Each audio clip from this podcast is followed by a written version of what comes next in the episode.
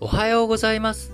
2022年、令和4年1月6日木曜日、本日も新聞解説、ながら聞きをやっていきたいと思います。えー本日最初の話題、丸1としましては、ソニーの EV 参入。こちらについてね、お伝えしていきたいと思います。えーアメリカ・ラスベガスで現在開催されているテクノロジー見本市 CES が、えー1月4日あ現地時間なので、まあ、日本時間だと昨日、えー開催されて、えースタートしているわけですけれども、えーこちらの中で、えーソニーのグループ社長で、会長兼社長である、えー吉田健一郎さん、えー彼が会見をしまして EV 事業を担う新会社ソニーモビリティを設立することを発表しました。えー吉田社長、ソニーグループがセンサーや 5G、えーこういった技術を持つことから、モビリティ、えー EV に参入してですね、自動運転とか、あ含めて新しい、えーモビリティを作っていく、再定義する、えーこういったね、えーことをやっていく上で、えーソニーグループ、いい位置につけているということを強調しております。えー合わせて、えー多目的スポーツ車、SUV 型の新たな試作車も公開したということで、えーソニー EV に参入していくぞという力強い、まあ、発表をして、えー日系企業の中ではですね、なかなか明るい話題だなというふうに非常に思います。今後、まあ、参入時期いつになるのかというところについてはまだ明らかになっておらず、また、えーソニーのブランドを冠としてね、えーソニー自動車というか、なんで、なんでしょうね。あの、ソニーのロゴが自動車に入るのか、あるいは別ブランドを立ち上げていくのかなど、まあ、詳細はまだ未定なんですけれども、EV に参入するということをソニーが発表したということになります。EV 産業、EV 事業に関してはですね、ソニー以外にもアメリカのアップル、これも去年 EV 参入がね、具体的にあの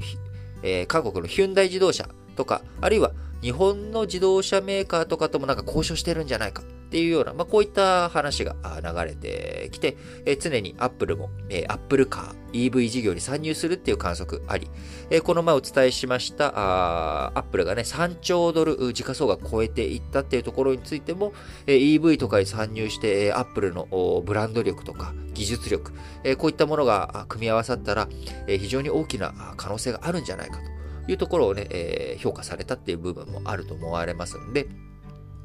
えー EV 業界今、本当にね、あのーこう、群雄割拠というようなね、えー状態になっています。既存の自動車メーカーについてもですね、えーこの前メルセデス・ベンツが、こう、今までの、えー作っている EV よりも、えーはるかにいい再充電して、満充電での走れる距離、1000キロ超えたのかな確か。まあ、そういった車種を発表して、2025年ぐらいまでに、えー市場に投入していくぞっていう発表をしたりとか、あるいはあ去年の年末の時期にね、トヨタ自動車が、えー EV、本気でやっていきますっていう発表をしたり、えー既存の自動車メーカーも EV に、すごく舵を切って、頑張っているというところ。そこにテスラをはじめとする新興企業、えースタートアップ企業がですね、オラオラオラっていうふうに頑張っている。えさらに異業種から、あれ？?EV 作れんじゃね？みたいな形で、えー参入してくるということで、三つどもえの勢力図。えーさらにその三つどもえの中でも、各社、あ各用の形で取り組んでいると。いうことでね、非常に EV、今後の世界、占っていく上で主要産業ということになっていきそうですけれども、えーまあ、主なプレイヤーとしてはアメリカや、えー中国、日本ということになってくると思うんですが、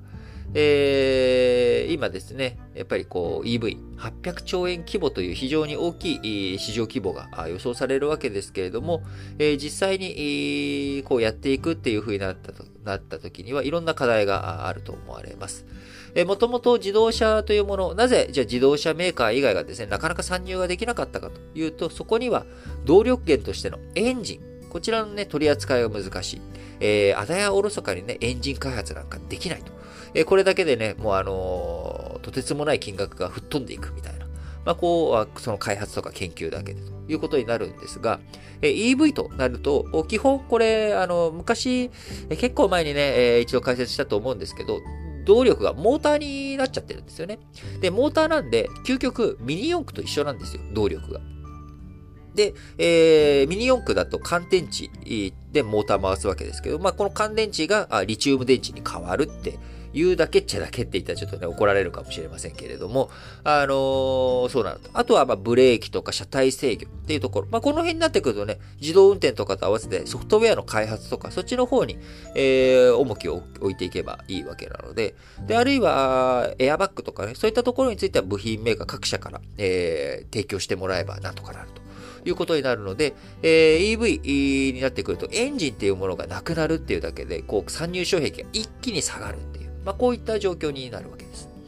で、えー、そうすると、家電でね、あのー、モーター使っている家電なんて結構いっぱいあるわけですから、あとはそれをちょっと大型化して、えー、制御してっていうこと。えで、さ、さらにそこに、例えばソニーだったら、え強みである、えー、自動運転のところのソフトウェア開発とか、えー、AI をね、駆使した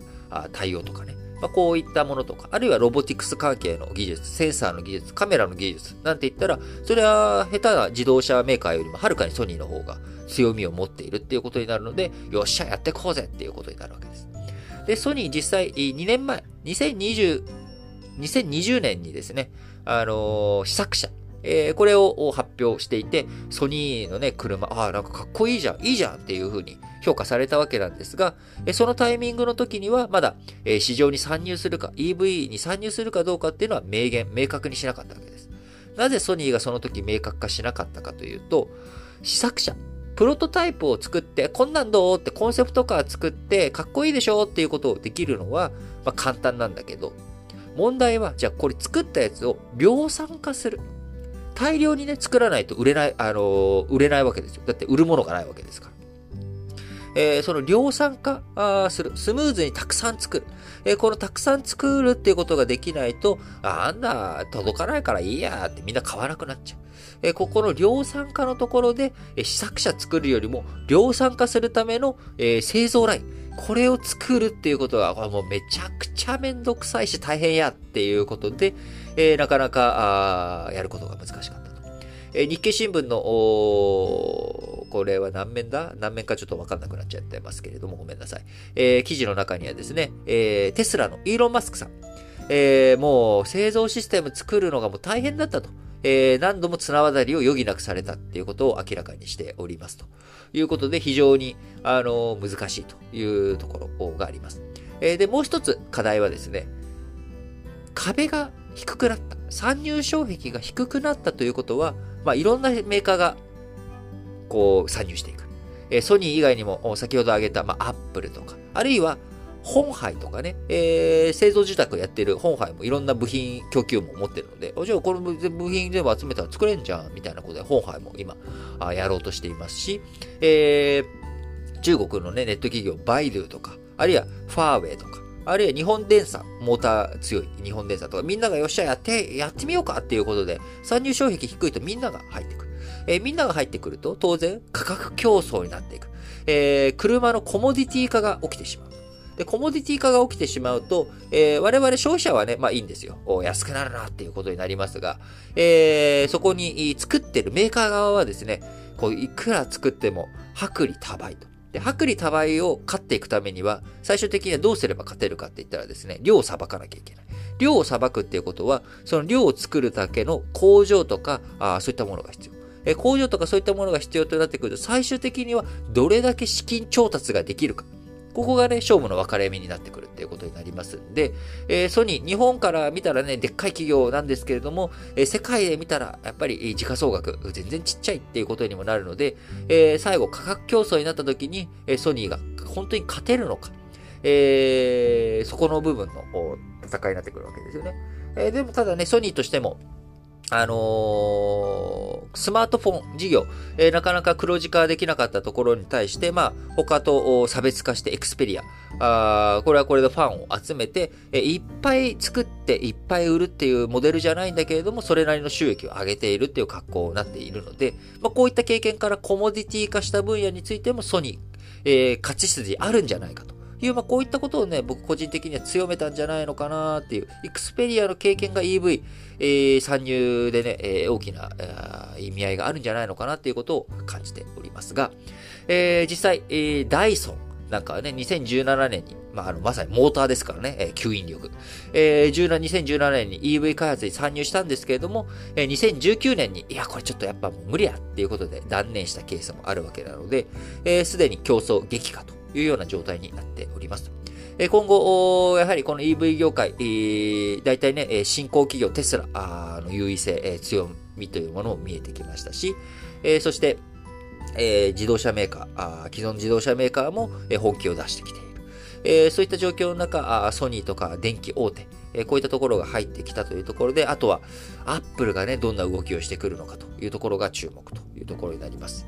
他に EV 絡みの日系企業の動きとしてはですね、えー、もう一つ、パナソニック。えー、2022年中に、リサイクル材を使った電気自動車用の電池生産を始めていくということで、えー、電池生産のリサイクルを手掛けているアメリカのレッドウッドマテリアルズと組んで、えー、いろいろとやっていくということ。こちらをね、あのー、